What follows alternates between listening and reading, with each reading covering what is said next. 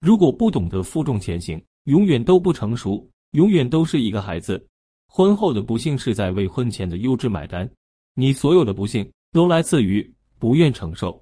你认为婚姻生活的幸福是坐享其成，其实是大错特错。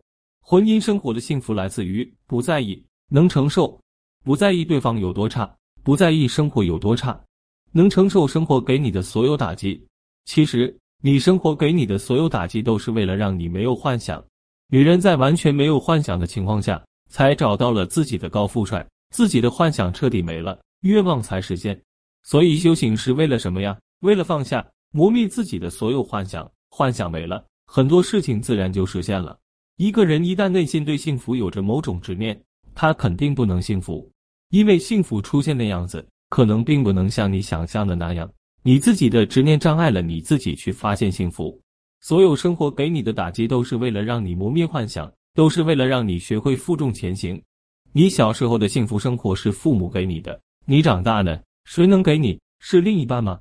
是你自己啊！你的另一半也需要你为他负重前行，你也同样需要他为你负重前行。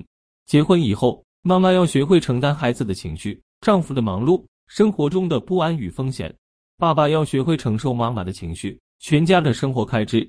然而，孩子也要学会承受父母给他的管教和学校的压力。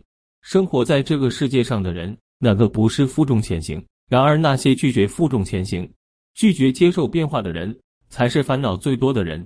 因为压力和变化让他们不如意。人与人交往，一旦走近，必然会感受到对方给自己的压力。因为每一个人都有缺点，世事无常，一切都在变化当中，不能顺应变化，总是要在无尽的烦恼中度过自己的每一天。今天觉得那个人不按照自己的规矩来办事，明天觉得那个人毛病太多，后天觉得自己的工作太累，做的不开心。你觉得只有你觉得苦吗？其实众生皆苦。只是你自己太脆弱，承受不了罢了。承受不了，选择放弃的人，不要看他们逃避一时，他们以后可能要吃更多的苦呢。其实幸福和做事业是一个道理，懂得为他人负重前行。你能负责的人越多，你能负责的事情越多，你就越容易感觉幸福。